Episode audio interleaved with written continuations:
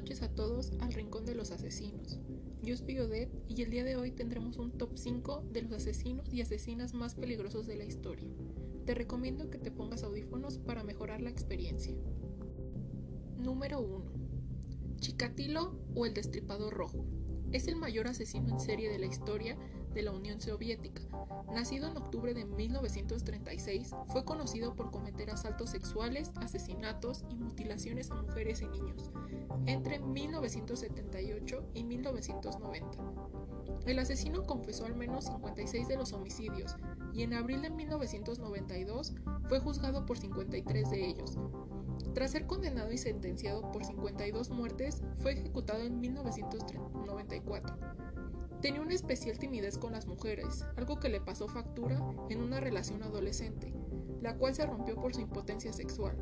Años después, tras graduarse como maestro, comenzó a sentirse atraído por los menores de 12 años y se colaba en los dormitorios de las residencias de estudiantes para masturbarse mientras observaba a los niños. A pesar de su disfuncionalidad sexual que le impedía mantener una erección, logró dejar embarazada a su mujer y ser padre de dos hijos. Su trayectoria como criminal comenzaría con el secuestro de una niña de 9 años, en 1978 a la que convenció para ir a una cabaña a las afueras de la ciudad. Al llegar e intentar desvestirla le hizo un arañazo y el ver brotar la sangre le causó una erección. Ahí comenzaría todo. A partir de ese momento todos sus asesinatos estuvieron marcados por la búsqueda del orgasmo a través de puñaladas, mutilaciones, mordiscos y gritos de terror. Llevó a cabo el canibalismo y en muchas ocasiones aullaba de placer al arrancar los ojos o pezones de sus víctimas. Era experto en extirpar los úteros de las niñas y los testículos de los niños, que se guardaba a modo de trofeo tras eyacular sobre sus cadáveres. Número 2. El carnicero de Plainfield. Edward Theodore Gain, denominado el carnicero de Plainfield, nació en agosto de 1906 en Wisconsin. Tras una infancia complicada, rodeado de problemas familiares y una dura disciplina, este hombre y su mente cruel y psicópata han alimentado las mentes de escritores, directores de cine y compositores. Su vida estuvo marcada por la muerte, la tristeza y la soledad. Comenzó falleciendo su padre, más tarde su hermano, en un incendio bajo extrañas circunstancias y por último perdía a su madre y, que se quedaba completamente solo, poco antes de cumplir los 40 años. Las andanzas criminales de Ed Gain comenzaron poco después de que esto ocurriese. Sin embargo, toda su macabra actividad se descubriría tras una investigación policial en la vivienda del individuo.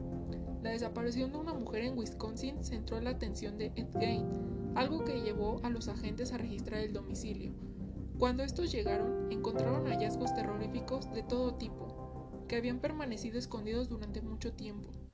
Entre ellos, estancaba principalmente el cuerpo de la desaparecida, desnudo, colgado de los tobillos, decapitado, abierto en canal y vacío de, vísceras. Con el tiempo y, las propias declaraciones del asesino, se descubrió que habría tumbas de mujeres ya fallecidas y en su casa curtía sus pieles para hacer objetos como abrigos, lámparas e incluso cinturones con sus pezones. De la misma forma usaba los cráneos de sus víctimas como tazas y las vulvas las guardaba en cajas. La historia y desgarradora actividad del criminal de Gain inspiraron la creación de la novela Psicosis, la película La Matanza de Texas e incluso El Silencio de los Corderos. Número 3. Dorotea Puente. Nacida en enero de 1929 en California, Dorothea Helen Gray fue una durable dueña de una casa de huéspedes y asesina en serie condenada a cadena perpetua.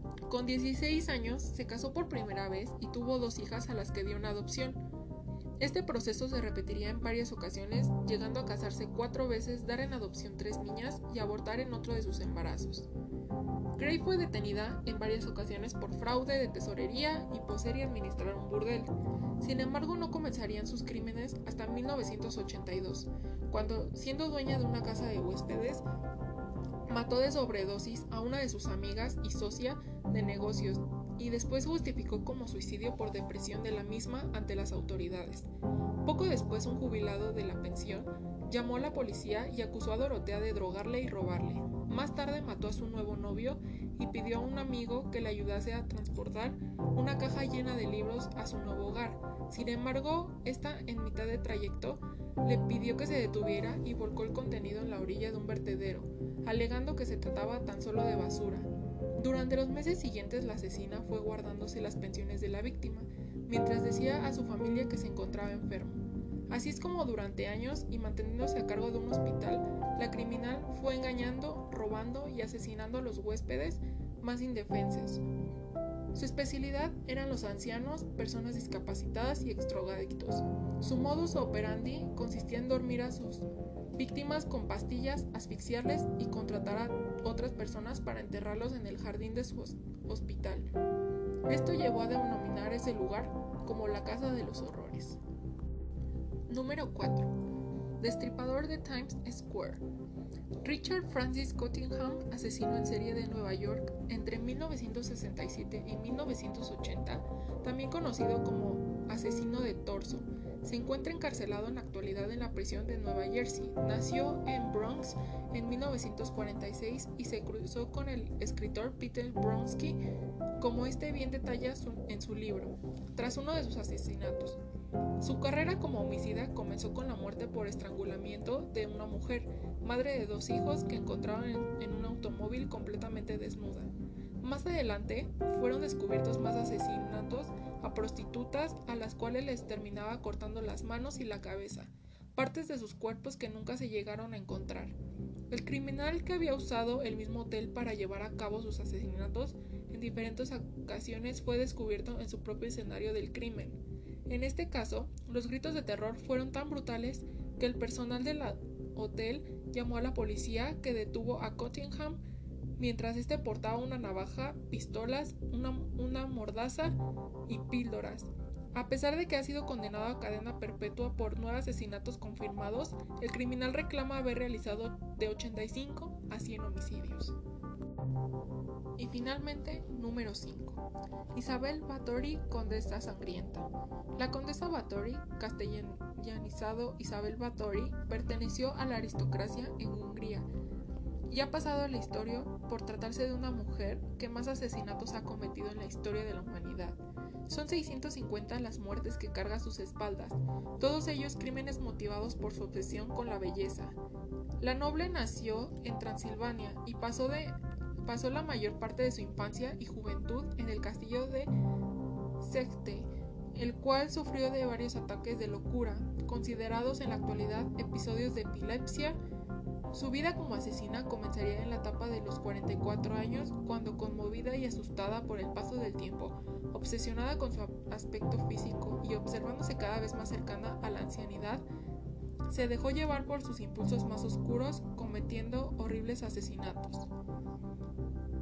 Un día, cualquiera, una de sus doncellas la peinaba y sin querer le dio un tirón al pelo, a lo que respondió con un bofetón le hizo sangrar la nariz de su criada al sentir que la zona de su rostro donde había salpicado la sangre se veía más lozana, empezó a relacionar la sangre con juventud. Rápidamente, en un ataque de locura, ordenó a su mayordomo ayudarla a degollar a la chica y llenar un barreño con su sangre, donde ella pocos minutos después decidió bañarse. La aristócrata hizo de esta práctica algo habitual, y mientras sus agentes la proveían de muchachas entre 9 y 16 años, esta siguió cometiendo sus rituales sangrientos. Además de todo esto, con el paso del tiempo, la condesa comenzó a sentir placer quemando previamente los genitales de sus sirvientas con velas y carbones o mordiendo sus mejillas y pechos para beber su sangre y sentirse más joven y plena. En la actualidad se trataría como una especie de enfermedad sadomasoquista. Y bueno amigos, esto sería todo por hoy. ¿Qué te pareció este conteo? ¿Cuál crees que ha sido el asesino más cruel? Este es el Rincón de los Asesinos. Yo soy Odette y espero que tengas buenas noches.